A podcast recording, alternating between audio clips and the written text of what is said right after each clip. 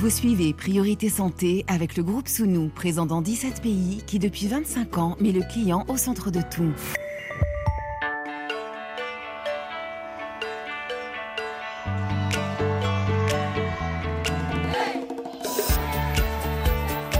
Priorité Santé. Caroline Paré.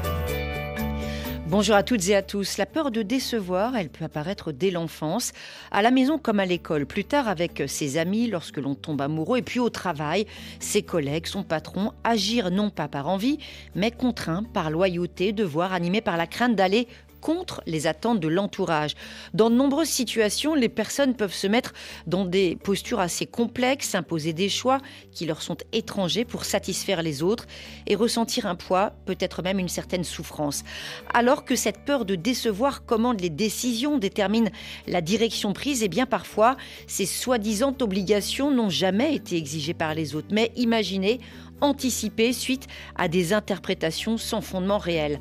S'engager dans une direction que l'on n'a pas choisie avec à la clé du stress, de l'angoisse, de la frustration. D'où vient cette peur d'être jugé et peut-être aussi d'être rejeté? Comment expliquer aux autres, à la famille, aux amis que certaines de leurs attentes ne nous correspondent pas? Comment retrouver confiance en soi, confiance en ses envies et en ses aspirations personnelles? Vous avez la parole dans Priorité Santé peur de décevoir. De décevoir qui Les choix des autres peuvent-ils nous rendre heureux? On va retrouver dans quelques minutes le docteur Marie-Claude Gavard, notre invité médecin psychiatre, psychothérapeute et psychanalyste à Paris. En fin d'émission, on reviendra sur l'étude scientifique publiée dans la revue Journal of Clinical Medicine, véritable état des lieux du surpoids et de l'obésité en France comprendre la situation pour améliorer les mesures de prévention, les prises en charge. On donnera la parole à la professeure Karine Clément. Elle est professeure de nutrition à Sorbonne Université, euh, directrice de euh, l'unité INSERM Nutrition et Obésité. Priorité santé sur RFI. Et je n'ai pas eu l'occasion de la saluer. Pour cause, elle arrive tout juste. Un grand merci d'être avec nous, docteur Marie-Claude Gavard. Bonjour. Bonjour. Je vais vous laisser reprendre votre souffle euh, en présentant donc ce, ce, sujet, tracer sa voie selon ses désirs et ses capacités, vivre sa vie. Là, c'est l'objectif. Mais on va parler dans cette émission de cette fameuse peur de décevoir comment faire lorsque la plupart de nos décisions sont limitées, voire même bloquées? Par cette crainte ben, finalement de ne pas être à la hauteur, de décevoir parfois ses proches. C'est bien notre sujet du, du jour, docteur Gavard. Cette peur de décevoir, c'est vrai, elle peut naître très très tôt dans la vie. Mais elle naît même avant la naissance, très souvent. Il suffit que les parents veuillent un garçon ou une fille mm. et qu'à la naissance ils soient déçus, ça commence. Après, vous voyez, euh, au niveau des faire-part, il y a quelque chose qui est très étonnant. On note le poids et la taille de l'enfant, ouais. comme si on allait acheter un poulet au marché. La norme. Et, et voilà, et qu'on va pouvoir faire bisquer la copine parce que notre enfant a 100 grammes de plus. Mm. Vous voyez, donc il y a toute l'éducation, euh, toute notre société, notre culture, qui fait que on doit être dans la perfection et sinon, on risque d'être soit rejeté, soit les enfants pensent qu'ils vont plus être aimés par leurs parents. Et voilà. Et, et le sentiment peut en effet devenir envahissant. Et c'est vrai que souvent, l'entourage, les parents d'abord, euh, bah, se mettent même à imaginer l'avenir de l'enfant à sa place. Euh, les enfants veulent devenir ceci ou cela. Les parents ont parfois d'autres destins pour eux. Et dans certaines familles, ça va durer très très longtemps. Les adultes décident euh, pour les études, pour la carrière, pour le mariage. Et c'est compliqué de, sortir de, de, de, ce, de ce cadre qui est fixé donc de manière parfois assez rigide. Oui, il y a un, un cadre euh, culturel aussi. Euh, et les, les parents n'ont souvent pas la capacité de, de, faire le focus sur le bonheur de les en, des enfants par rapport à la personnalité des enfants. Il faut un focus sur le bonheur de leur enfant par rapport à ce qu'ils imaginent mmh. euh, de la personnalité, par rapport à ce qu'il faut, par rapport à, à, au cadre social. Et le paraître et le regard de l'autre est un piège épouvantable. C'est-à-dire que euh, les parents, comme les, les, les professeurs, etc., pourraient, devraient penser quel est le bonheur de l'enfant. Hein et c'est pas ce qui est mis en premier. En premier, c'est effectivement euh, avoir un travail, mais ça, bien sûr, mais un travail qui va à l'enfant. Mmh. Et dire à l'enfant dès qu'il est petit, je t'aime comme tu es, Hmm. Et lorsqu'il fait une erreur, lui expliquer que tout le monde en fait, que même les adultes en font, euh, tout ça, c'est un système éducatif d'encouragement qui n'est pas commun encore à l'heure actuelle. Parce que finalement, on attend de l'autre qu'il joue un rôle et ça peut faire mal, y compris physiquement, y compris dans son corps, voire même créer de véritables maladies. Ah mais, tout à fait. Et euh, un enfant que l'on encourage, que l'on ne dispute pas, que l'on ne dévalorise pas, euh, c'est un enfant qui va se développer au mieux. Par exemple, les garçons ont le droit de pleurer, c'est-à-dire qu'on ne, on ne doit plus les couper de leurs émotions. Les filles ont le droit d'être fortes, elles ont le droit de faire les mêmes travaux euh, que, que, les hommes. C'est-à-dire il y a euh, un dysfonctionnement important dans une rigidité euh, culturelle aussi. Mmh, mmh. Euh, et ça, ça fait le malheur euh, bah, de tout le monde. Alors, il y a des réalités, il y a des pressions qui sont bien réelles, mais pour certains, on peut dire qu'il y a une forme d'anticipation, peur de décevoir, à la limite, quand les autres n'ont rien demandé, parce que c'est finalement inscrit dans le cadre. Mais exactement. Et moi, je vois en consultation, j'ai beaucoup de patients qui me disent tout le monde va penser que. Hmm. Alors moi je dis, mais tout le monde, c'est qui? Alors c'est maximum 10 personnes. Donc là, on voit qu'il y a un conditionnement depuis l'enfance. Je ne dois pas être comme je suis, je dois, être, je dois être comme j'imagine que les autres attendent hmm. que, que, je sois. Euh, donc c'est un, un piège que l'on se tend à soi-même. C'est-à-dire qu'on n'arrive pas à voir quelle, quelle a été, quelles ont été les, les erreurs pédagogiques euh, dans l'enfance. Et ça peut aller jusqu'à la rupture parce que justement, docteur Marie-Claude Gavard, quand on retient, quand on contient par peur de décevoir et d'être jugé, il y a un moment, c'est le fameux effet cocotte minute. Il n'y a pas de soupape et ça explose. Ça peut tout à fait. Et d'ailleurs, euh, ça commence souvent à l'adolescence parce qu'un enfant, euh, il faut bien se rendre compte que quelle que soit la gentillesse et la bonne volonté des parents, l'enfant ne fait que subir. Il subit l'endroit où il habite, l'alimentation, les vêtements, les activités, la religion, etc. Donc, à l'adolescence, euh, ils en ont marre déjà et euh, tout à coup, ils explosent. Si il y a la communication avec des parents qui ont compris qu'ils doivent demander l'avis à leur enfant, l'adolescence est beaucoup moins problématique avec des questions notamment sur les études. C'est ce qu'on va entendre avec ce message qu'a enregistré Erika, Erika euh, de euh, Lomé, un message qu'elle a envoyé sur le répondeur de l'émission Priorité Santé. On donne tout de suite la parole à Erika. Bonjour à tous, moi c'est Erika, 22 ans, je suis à Lomé. Je suis étudiante à Lomé. Quand j'ai commencé l'université de Lomé, il y a ces attentes que les parents et les proches ont de toi, qu'est de réussir. Voilà, il y a cette tension et du coup, quand tu commences l'école et tout, tu as, tu as cette peur souvent. Tu te demandes si ça peut aller, voir les, les, les cours et tout. Et tu te demandes si tu peux vraiment y parvenir. Tout récemment aussi, il y a ma petite sœur qui aussi a commencé l'université, elle parlait avec moi, elle me disait que non, vraiment, elle se demande, elle a cette peur de ne pas vraiment décevoir. Elle me disait que ça clairement comme ça, qu'elle a vraiment peur, qu'elle voit les cours, elle ne sait pas comment s'y prendre. Et j'étais également dans cette situation, mais vu que je n'avais pas, je n'avais pas vraiment lu convaincre, voilà. Donc du coup, j'aimerais savoir, face à ces genres de situations, comment s'y prendre? Merci. Alors, Erika, on l'a compris, elle-même avait peur de décevoir. Elle se rend compte que sa petite sœur, elle est animée exactement par la même crainte. Et le problème pour Erika, c'est que comme elle-même n'a pas pu ou su surmonter cette crainte, elle aimerait conseiller sa sœur, mais finalement, elle ne trouve pas les mots, puisque elle-même, dans son passé, ça n'a pas été simple pour elle. On voit là que euh, bah, cette pression, a priori, puisque toutes les filles de la famille la ressentent, euh, c'est pas pour rien, elle a l'air bien présente. Qu'est-ce qu'on peut conseiller à ses sœurs Erika et à sa petite sœur? Déjà, que Erika se pose le problème comme ça, c'est formidable pour sa petite sœur. Hmm. Euh, parce qu'elle va expliquer son, son expérience et voir qu'elle a réussi ses études.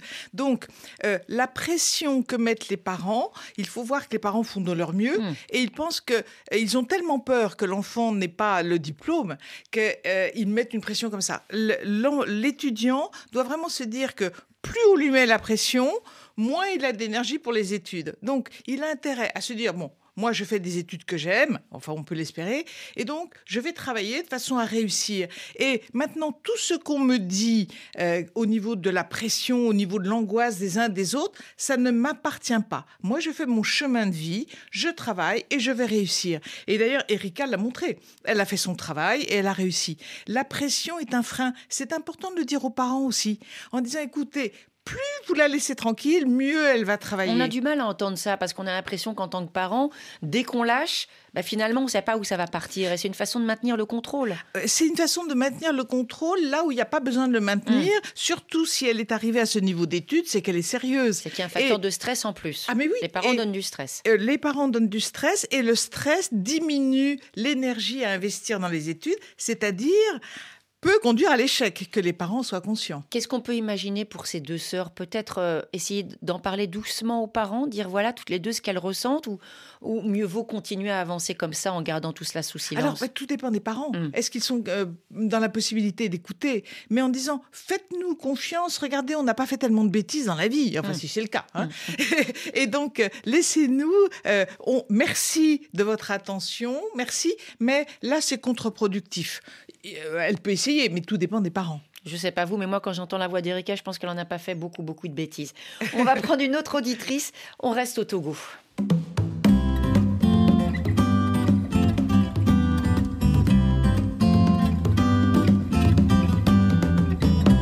RFI à Lomé, 91.5 FM.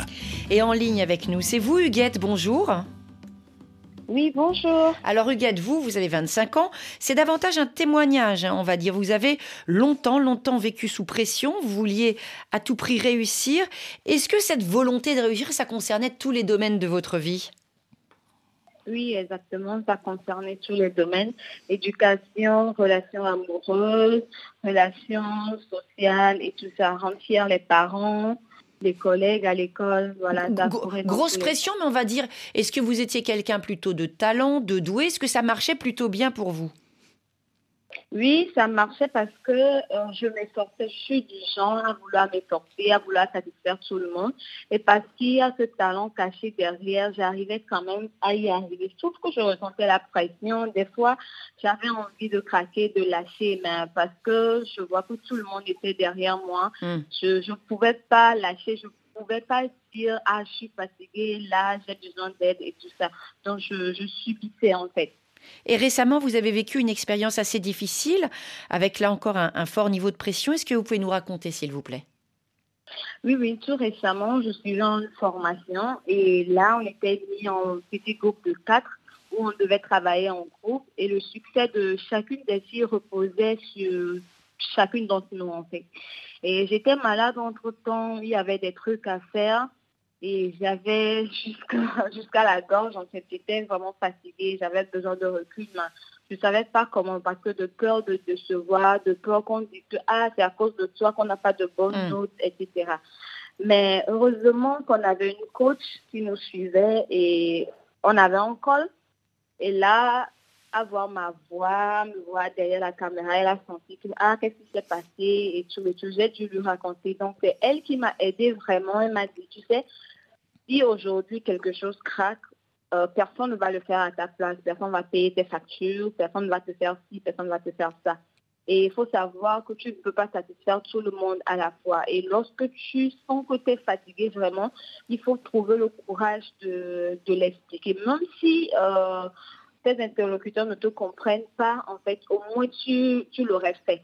Là, si après tu rebondis, tu, tu recommences tes activités, tu le fais bien, tout le monde serait content. Hmm. Mais si tu te mets la pression, tu continues de garder ça et que ça foire, en fait, c'est ton image qui, qui est foirée pour toujours. Alors, est-ce que vous avez finalement réussi à suivre les conseils, à, vous écouter, à vous arrêter, à respirer un petit peu?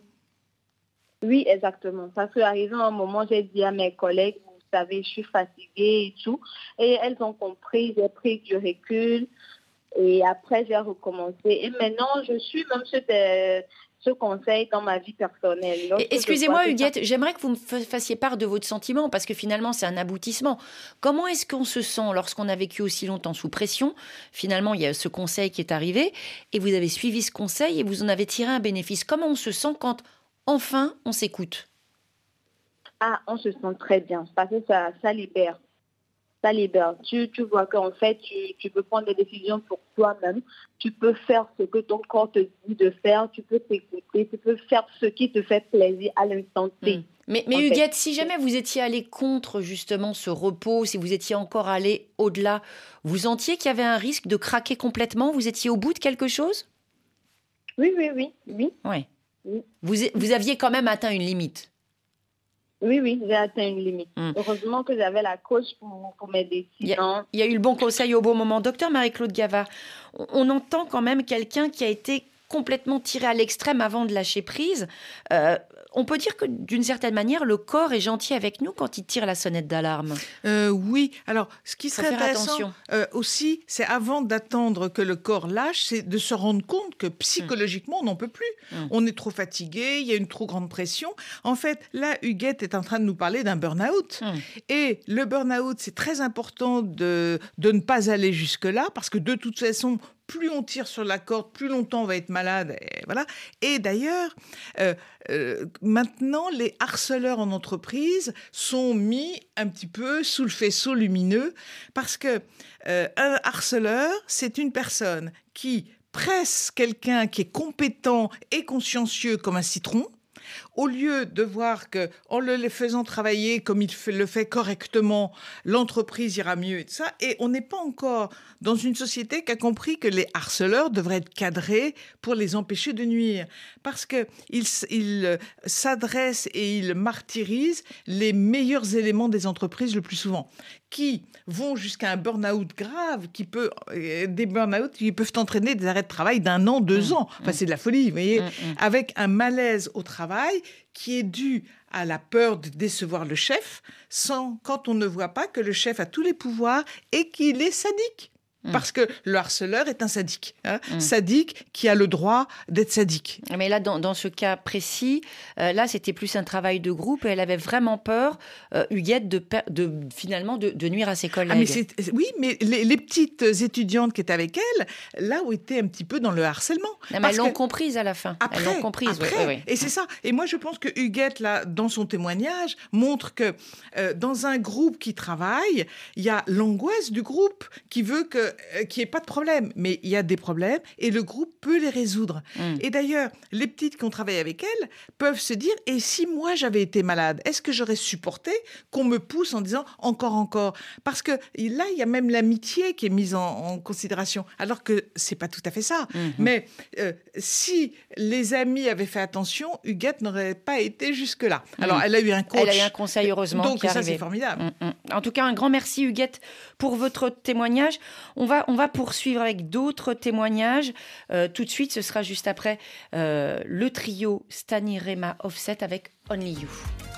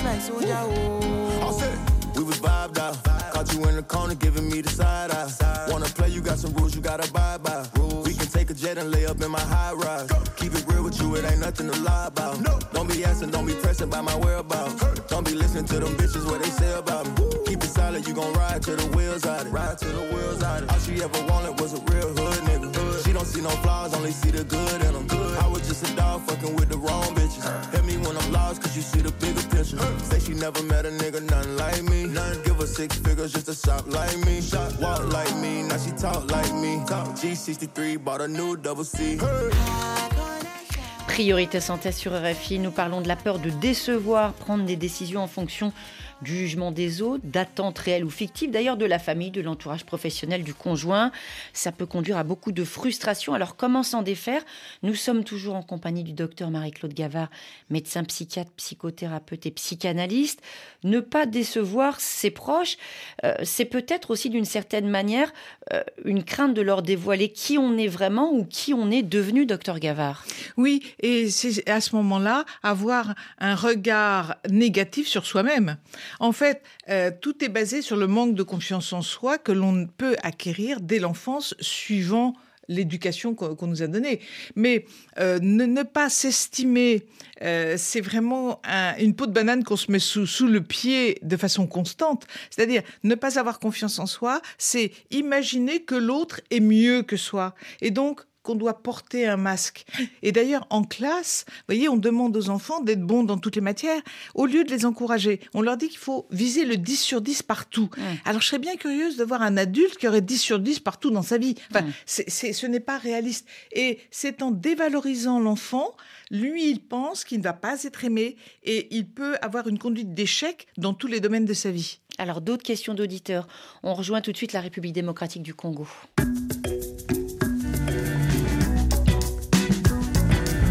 RFI à Lubumbashi, 98 FM. Et c'est Missy Fidèle qui est en ligne avec nous. Bonjour.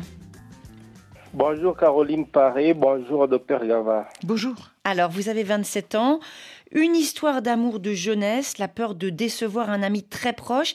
Est-ce que vous pouvez nous raconter, s'il vous plaît? Exactement, Caroline. C'est en 2010 que j'ai connu cet ami euh, au collège. Alors, euh, tout de suite, on est devenus meilleurs amis jusqu'à devenir plus que frère. Hmm. Donc dans sa famille, on me connaissait, ainsi que dans la mienne. Donc on était traités comme des frères. Même chez eux, quand je partais, il n'est pas là, on devait me considérer comme si c'était lui qui était présent. Alors euh, quelques années après, j'ai pu tomber euh, sous le charme de sa sœur qui était ravissante. Alors je suis tombé amoureux d'elle. Hmm. Alors, comme nous étions amis, sa sœur était comme ma sœur, disons. Alors, j'ai pas, on a préféré garder cette relation de manière secrète parce que ici, chez nous en Afrique, euh, l'amour entre jeunes, c'est pas tellement permis parce qu'on s'est dit, lorsqu'il y a un rapprochement entre des jeunes comme ça, il pourrait y avoir sexe, des enfants bâtards et tout, et tout, et tout, la prise en charge. Alors, on évite. Hum. Et, et l'histoire est restée secrète combien de temps, du coup? Presque cinq ans. Hmm. Oui, j'ai gardé euh, cette histoire secrète. Alors, euh, comme la relation a évolué, on a grandi, on a décroché le bac, nous sommes allés à l'université. C'est là maintenant que l'ami s'est rendu compte, on a découvert cette relation. C'est quelqu'un qui lui a appris, quelqu'un de l'extérieur? Non, plutôt une de ses sœurs qui hmm. avait découvert un peu tôt la relation. Hmm. Et il, a réagi comment, votre ami? Il a réagi comment? En tout cas, euh, il, a pris ça pour un... Bon, je vais emprunter ces mots. Il a dit que je lui ai poignardé dans le dos. Hmm. Une trahison, une trahison. Oui, une trahison, disons. Aujourd'hui, vous en êtes tout par rapport à cette relation avec cette jeune femme et cette relation avec ce meilleur ami? Ah, en fait, la relation avec la jeune femme a pris fin il y a deux ans. Mm. Il y a deux ans qu'on a rompu. Mais après qu'il ait appris euh, l'histoire de la relation, d'abord de la relation amoureuse, on est resté en foi durant deux ans aussi. Mm. on s'est parlé plus, il m'avait bloqué et tout et tout. Et tout, c'est lors de la défense de son mémoire de licence il a songé à moi. Il m'a fait un texto disant que j'ai envie que tu participes à, la dernière épreuve de mes études. Hum. Et donc là, vous êtes ah. retrouvés. Est-ce que vous avez pu échanger pour savoir un petit peu ben, pourquoi il, avait refusé cette, cette union? Et puis aujourd'hui, pourquoi il est prêt à revenir vers vous? Ah, En fait, on a échangé quelques mois après. Là, là c'était la première retrouvaille à la défense de son mémoire, mais quelques mois après, on s'est rencontrés encore. Là, maintenant, on a pu discuter sur, euh, sur les sujets. Je lui ai dit, la relation continue avec ta soeur. Et tout lui-même a dit, bon, c'est pas grave, je suis pas là pour décider de son destin, elle est Mm. déjà grande, Mm. c'est à elle de décider. Mm. Et là, on est re- redevenu amis aujourd'hui, on est plus meilleur qu'avant d'ailleurs, on traite de beaucoup de choses, beaucoup alors beaucoup. Merci, beaucoup pour ce témoignage, Marie-Claude Gavard. On voit que le temps a fini par réconcilier ces deux amis, mais il y a eu entre eux la clandestinité et le secret quand même. Euh, oui, ça, je crois qu'ils ont été obligés. Euh, euh, S'ils n'avaient pas été dans le secret, ils n'auraient pas eu cette liberté de cette relation. Mais on voit à quel point le poids du frère est important. La sœur ne doit pas du tout avoir de relation avec les, les étudiants, les, garçons, etc. C'est un poids culturel qui est important. Et l'ami qui finalement a réfléchi, c'est-à-dire qu'il a fréquenté des étudiants plus âgés, qu'il a dû voir que euh, bon, c'était quelque chose de tout à fait banal et tout à fait respectable de regarder les relations homme-femme. Et il a grandi, il a maturé.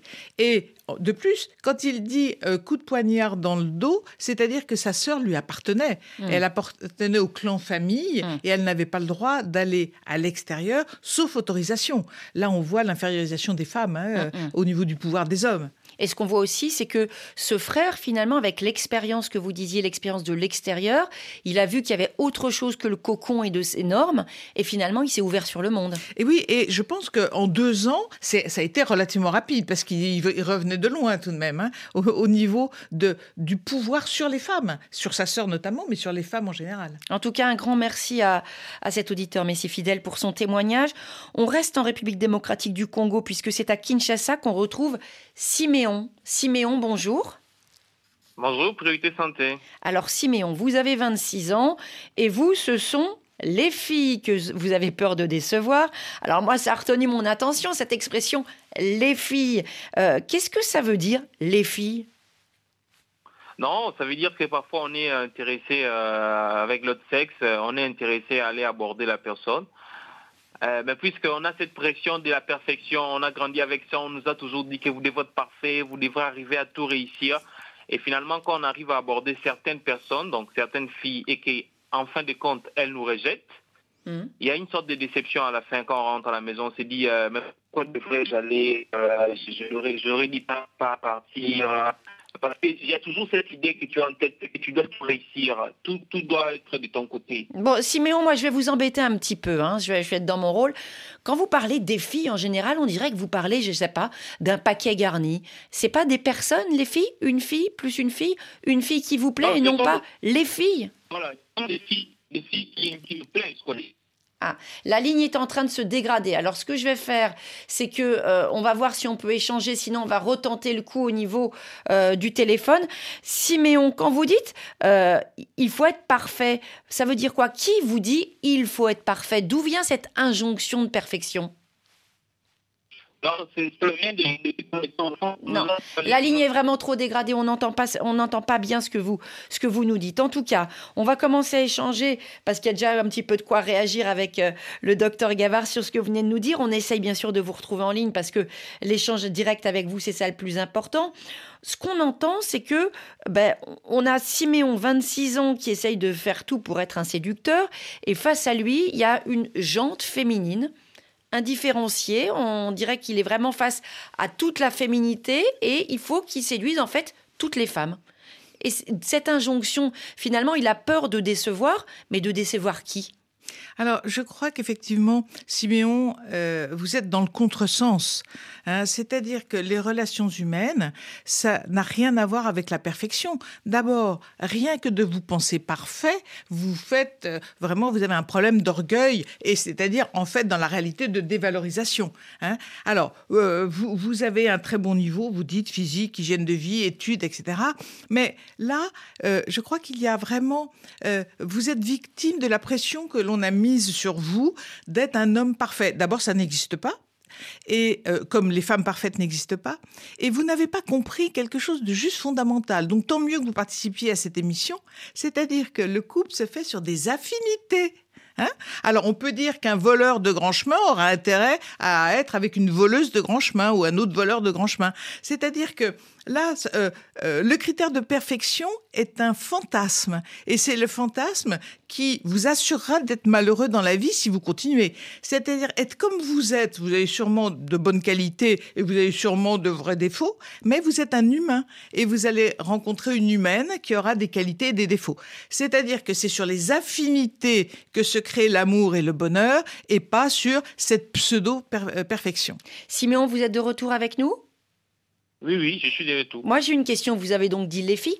Vous aimez quel type de femme Vous êtes attiré par des femmes plutôt discrètes, des femmes qui aiment danser, faire la fête, des femmes plutôt douces, des étudiantes, des intellectuels Quel type de personne? Parce que vous n'êtes pas intéressé par la moitié de l'humanité tout entière. Non, non, c'est pas du tout ça. C'est pas la moitié de l'humanité. Ce sont des filles qui, euh, qui m'intéressent, c'est-à-dire que c'est qui je partage des qualités en commun, un peu ce que vous avez dit, celles qui sont discrètes. Quoi. Discrètes.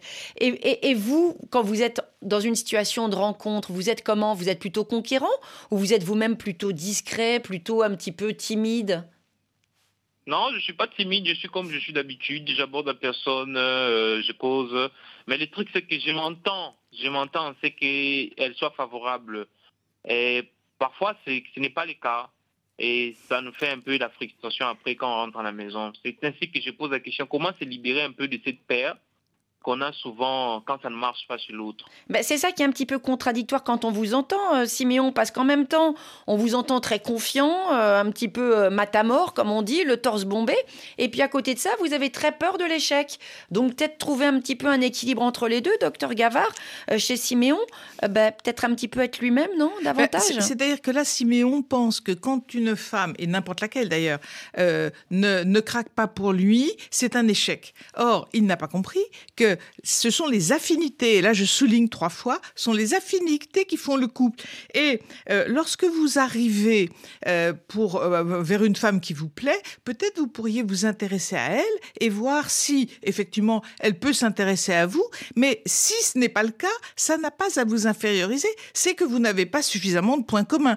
C'est-à-dire que là, vous avez intérêt à diminuer cette sensation d'être Superman et que toutes les femmes doivent vous embrasser les pieds. Là, vous êtes dans un fantasme qui est très nocif pour vous.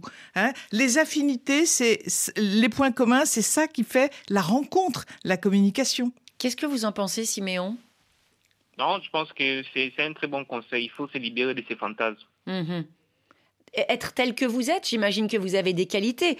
Pas toutes les qualités, pas vous sentir supérieur, mais certainement des, des qualités qui sont intéressantes. Vous aimez quoi, par exemple? Vous aimez, vous aimez lire, vous aimez sortir, vous aimez danser, vous aimez quoi? Tout à fait, j'aime la vie, euh, j'aime cette vie euh, où on n'est pas stressé, euh, où on est libre, libre de penser, libre de tout faire. Donc les personnes en face de vous sont aussi libres de ne pas vous choisir ou de ne pas vous préférer? Oui, oui, évidemment. Donc, vous montrez vos bons côtés. Euh, et je pense, hein, docteur Gavard, euh, en montrant ses bons côtés, bah, Siméon trouvera une belle personne et, non, et non pas les femmes, une belle personne. Alors, euh, oui, bien sûr, mais en montrant ses mauvais côtés aussi. Oui, hein, c'est Pas la perfection. non, c'est pas la perfection, c'est ne pas porter un masque. Et, et vous allez être beaucoup plus heureux parce que vous allez vous mettre beaucoup moins de pression à vous-même, voyez, en étant plus simple et en étant dans une vraie communication et pas dans un masque de pseudo-réussite. Euh, c'est important que, que, vous, que vous donniez cette chance d'être vous-même, voyez, sans vous sentir dévalorisé quand une femme ne vous choisit pas et vous avez de la chance de ne pas être choisi par toutes les femmes, ça vous poserait de gros problèmes. D'emploi du temps notamment. Merci beaucoup Siméon pour cet appel. On a un auditeur encore en direct de la Mauritanie, euh, de Nouakchott. On retrouve Ibrahima. Ibrahima, bonjour. Bonjour. Alors Ibrahima, vous avez 33 ans et c'est dans le cadre de votre activité professionnelle que vous avez peur de décevoir. Est-ce que vous pouvez nous expliquer pourquoi? Euh, Ça fait plus de 5 ans que je travaille avec mon meilleur ami. Oui. Et c'est une personne qui m'a aidé et soutenu. Mais aujourd'hui, je suis marié et mes priorités ont changé. Hmm. J'ai envie de laisser le travail pour travailler pour, pour moi-même, mais j'arrive toujours pas à lui dire ça. J'ai peur de sa réaction, j'ai peur de lui perdre notre amitié. Vous voulez travailler dans le même secteur que lui? Si, si, si. C'est lui qui est mon patron en même temps. Aujourd'hui, c'est votre patron et vous voudriez créer la même entreprise, mais à votre propre compte, c'est ça? Si, si. Et vous, et vous craignez que votre partenaire ressente une forme de trahison? Oui, tout à fait. Hmm. J'ai peur que notre amitié change. Hmm. Et, vous, et, vous, avez vraiment envie de cette indépendance, euh, non seulement pour l'argent, mais aussi pour euh, faire votre propre chemin, c'est ça? Pour faire mon propre chemin, je veux être autonome. Hmm. Vous avez déjà essayé de lui en parler, Ibrahima, votre patron de, de ce projet, ou pas du tout? Parfois, je, je, lance un mot pour voir comment il va réagir, mais il ne dit rien. Quoi. Mmh et sur ce projet d'autonomisation professionnelle, euh, on a entendu, euh, on vous a donc entendu, Ibrahima, vous avez une question particulière à poser à notre invité, au docteur Marie-Claude Gavard? Euh, J'ai envie de dire comment, trouver des mots pour parler avec mon ami là sans autant le décevoir ne pas le décevoir, alors que finalement, euh, ce que souhaite Ibrahima, après on va dire un temps d'entre-deux, peut-être de formation, c'est de voler de ses propres ailes. Oui, et en fait, euh, il a bien raison de penser qu'il risque de décevoir, parce que si cet ami et patron a du plaisir à travailler avec lui, s'il dit qu'il veut partir, évidemment, il va être déçu, il va être triste. Bon, cela étant dit, vous avez votre vie à vivre. Euh, ça pourrait être intéressant de réfléchir à la façon d'aborder le sujet en lui montrant qu'il aurait intérêt à ce que vous ayez une entreprise à côté et que vous pourriez vous entraider. Et de plus, euh, bon, il a peut-être une famille, etc. Et donc, euh, il peut aussi envisager que vous, ayant une famille, euh, vous avez envie de cette autonomie et que votre femme vous pousse peut-être à être autonome. Ce sont des choses qu'il peut tout à fait comprendre. et mais en continuant à parler de collaboration entre entre vous et en lui disant à quel point vous êtes reconnaissant et en principe mutuellement hein, du travail que vous avez fait ensemble, de ce qui vous a et maintenant, vous lui proposez quelque chose d'un petit peu innovant. Voyez? Et, c'est-à-dire que qu'ils ne se sentent ni rejetés ni une espèce d'ingratitude qui n'aurait pas lieu d'être puisque vous avez travaillé. Hein. donc il vous a pas fait la charité, vous lui avez apporté des, choses, mais euh, lui montrer ça comme quelque chose de positif. Euh, euh peut-être même d'envisager d'ouvrir plusieurs entreprises. Enfin bon, euh, euh, voir qu'il a intérêt à ce qu'avec votre compétence, vous puissiez collaborer euh, avec une, sous une autre forme. Mhm. Et, Ibrahima, vous aviez l'impression, en travaillant avec lui, d'être reconnu à votre juste valeur? Y compris sur le plan du, y, compris sur le plan du salaire de ce que vous gagnez? J'ai gagné bien mon salaire mais aujourd'hui, j'ai des enfants, j'ai des familles. Donc... Vous avez besoin de plus. Est-ce que vous a décrit le docteur Gavard, c'est-à-dire euh, être votre propre chef, mais sous une forme d'association pour avancer ensemble C'est quelque chose de possible ou vous voulez couper définitivement? Je vais quitter définitivement. Mhm. Oui, donc, euh, bon, et, ben, écoutez, à la limite, euh, enfin, en lui disant que vous avez beaucoup apprécié de travailler avec lui, etc., et que maintenant, euh, vous allez suivre une autre voie qu'il doit comprendre puisque ça a été la sienne, et puis si, si, si il n'est pas content, qu'est-ce que vous voulez? Eh bien, tant pis. C'est la, vie. C'est la, vie. c'est la vie. Et puis peut-être qu'au bout d'un certain temps, il regrettera de ne pas vous avoir euh, dans son cercle amical et il reviendra vers vous. Comme on l'a entendu d'ailleurs tout à l'heure mm. avec un autre exemple. Mais Parfois, il faut du temps. Ah, un grand merci, Ibrahima, et très bonne journée à Nouakchott. Je vais me faire la porte-parole de, Junior, euh, qui est à Mboujima et en RDC, parce qu'on n'arrive pas à le joindre, ou du moins la ligne est excessivement mauvaise. Lui, il avait une histoire d'amour, euh, une histoire d'amour depuis une année, et puis euh, il estimait qu'il était le couple parfait. Là aussi, on réentend ce, fameux terme de parfait. Il avait pas dispute, mais aujourd'hui, il a le sentiment d'être allé au bout de sa relation. Il se dit même, même déçu par cette relation. Parce que pour lui, euh, bah, cette relation amoureuse ne correspond pas à ses attentes. Le problème qu'il a, c'est que même si aujourd'hui, il considère que ce n'est plus le grand amour et que ça ne marche pas, eh bien, il n'ose pas dire à sa partenaire que c'est fini et il n'ose pas, là aussi, la décevoir. Alors en même temps, d'un certain côté, ne plus avoir envie de faire le chemin ensemble, mais en même temps être incapable de couper parce que euh, derrière, il va y avoir les conséquences, euh, certainement la tristesse, on ne sait pas ce que dit, euh, ce que pense exactement Junior à, ce propos. En tout cas, la difficulté, même si pour lui la décision est prise, la difficulté de, couper. Qu'est-ce que vous pouvez lui dire pour l'aider finalement? Ça va pas être conseil de rupture, mais presque. Mais là, de, toute façon, il y a déjà eu la rupture, hein, puisque euh, maintenant, c'est l'annoncer aux autres et l'annoncer à, cette femme. Mais cette femme, elle, a déjà rompu, semble-t-il aussi, hein, dans, dans, son attitude par rapport euh, euh, à vous. donc, c'est parce que si elle vous ignore, si elle ne prend plus l'initiative de vous voir, c'est qu'en fait, tous les deux, vous êtes d'accord pour voir que vos chemins se séparent. Le dire à la famille, mm. vous pouvez dire, tous les deux, nous avons décidé. Comme ça, ça donne beaucoup plus de poids et beaucoup moins de drame à la décision. Tous les deux. Parce que finalement, nous nous sommes trompés. Nous pensions que nous étions bien assortis, que nous avions des tas d'affinités. Et en fait, au bout d'un an, on se rend compte que ben, ce, n'est pas ça.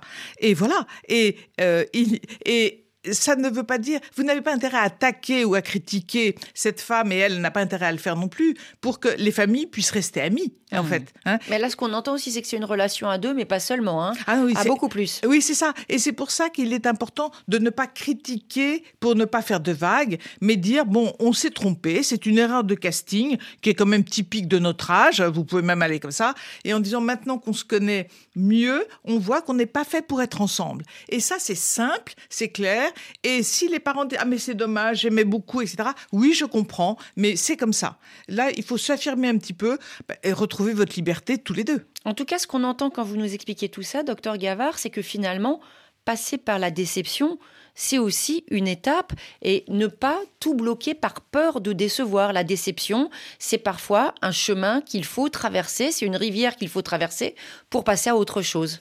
Et alors, moi, j'aime bien dire quelque chose qui peut étonner, c'est que celui qui est déçu, c'est celui qui a fantasmé l'autre. Hmm. C'est-à-dire qu'il s'est imaginé que l'autre était comme ci, comme ça, et au bout d'un certain temps, il retrouve une réalité, enfin, il se rend compte de la réalité. On n'a pas à être déçu de quelqu'un. On, peut se dire, ah, j'ai imaginé, je me suis trompé, bon, hmm. ben, je change de chemin si c'est nécessaire. En tout cas, ce qu'on perçoit aussi, c'est des difficultés entre la communication et les émotions. Des émotions qui peuvent être très fortes, de peur, de retenue, et puis de l'autre côté, la difficulté à dire les choses. Ça, c'est vraiment l'éducation, hein. Hein, notamment au niveau des garçons qui n'avaient pas le droit, maintenant ça s'est un peu amélioré, de, de, pleurer, pas le droit d'expliquer leurs émotions, et les femmes qui attendent souvent encore maintenant que l'homme les devine au lieu de dire ce qu'elles désirent, euh, ce qui leur fait plaisir, etc. C'est-à-dire, il y a un, gap de communication entre les hommes et les femmes qui rend, qui rendent les deux parties assez malheureux, alors qu'en fait, chacun pourrait exprimer son désir et son humanité, la communication serait bien meilleure et le bonheur aussi. On l'a bien compris, ne pas rester enfermé dans sa peur. Un grand merci, docteur Marie-Claude Gavard, d'avoir répondu à notre invitation. Merci pour l'échange avec les auditrices et les auditeurs de Priorité Santé.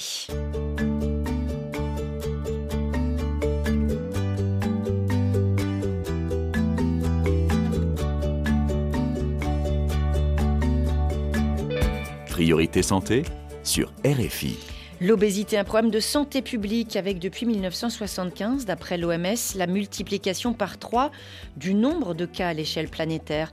Une étude montre qu'en 2020, près d'un Français sur deux était en surpoids, 17% des sujets en situation d'obésité. La revue Journal of Clinical Medicine vient de publier un véritable état des lieux de l'obésité du surpoids aussi en France pour prendre la mesure du phénomène, pour bien sûr améliorer la prévention comme la prise en charge. On en parle avec vous, professeur Karine Clément, bonjour. Bonjour.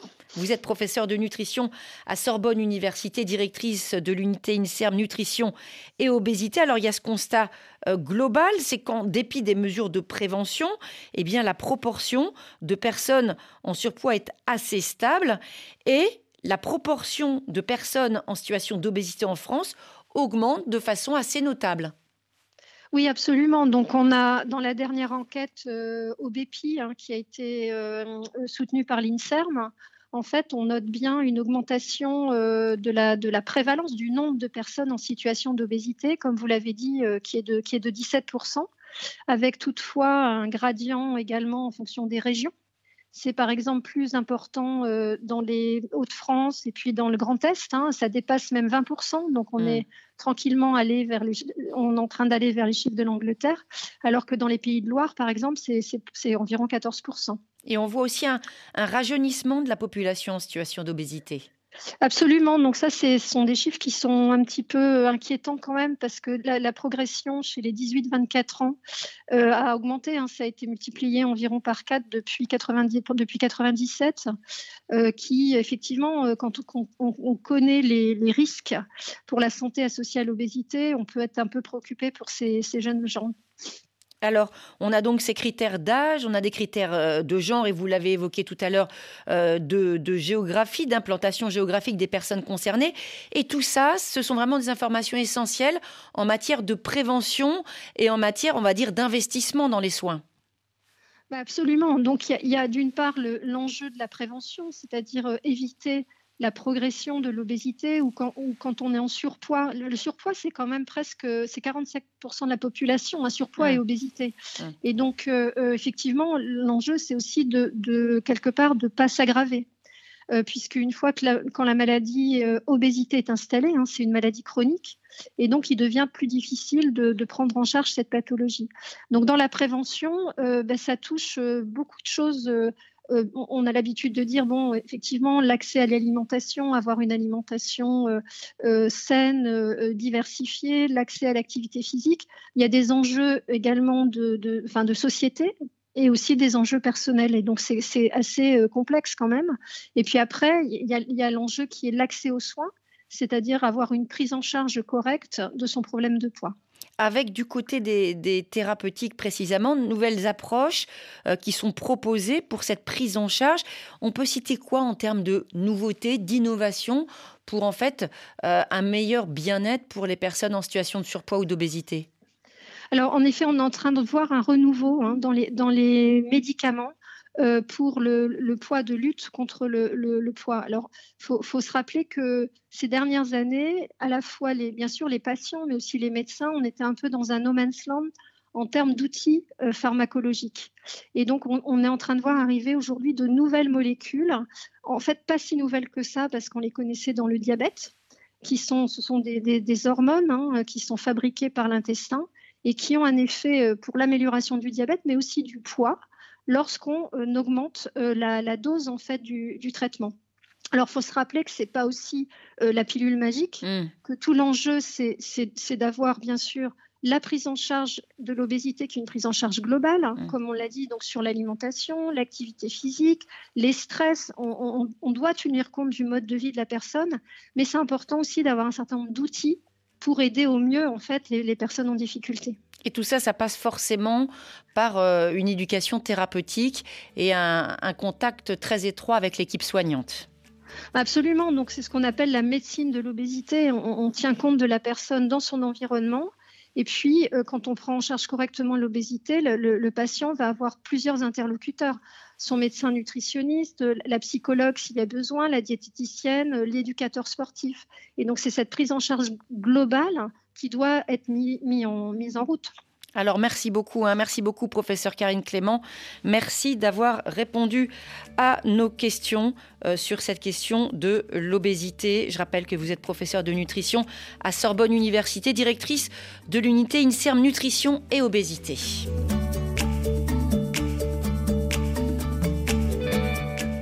Et Priorité Santé touche à sa fin. Merci à toute l'équipe qui chaque jour fabrique, réalise votre émission. Ophélie Lassène, Louise Calédec, Didier Bleu et Pauline Berthélémy. Demain, à l'occasion de la Journée mondiale des maladies rares, nous allons parler de la mucoviscidose, une maladie génétique rare qui touche un nouveau-né sur 4000. On se retrouve avec nos invités dès 9h10 temps universel. On se dit à demain et d'ici là, portez-vous bien.